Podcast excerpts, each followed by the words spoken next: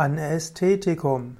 Anästhetikum ist ein Arzneimittel, um Schmerzen zu nehmen. Anästhetikum soll insbesondere Schmerzbefreiung bei Operationen gewährleisten.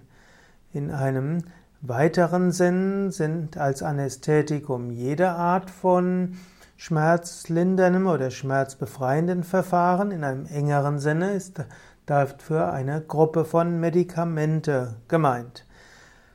Es gibt Anästhetikum zum Beispiel auch in der Akupunktur. Also es gibt auch die Akupunktur, mit der man, mit der man Schmerz nehmen kann, soweit dass sogar unter Akupunktur operiert werden kann. Man könnte auch, Autos, auch Hypnose einsetzen als Anästhetikum. Manche Menschen sprechen dort sehr gut drauf an.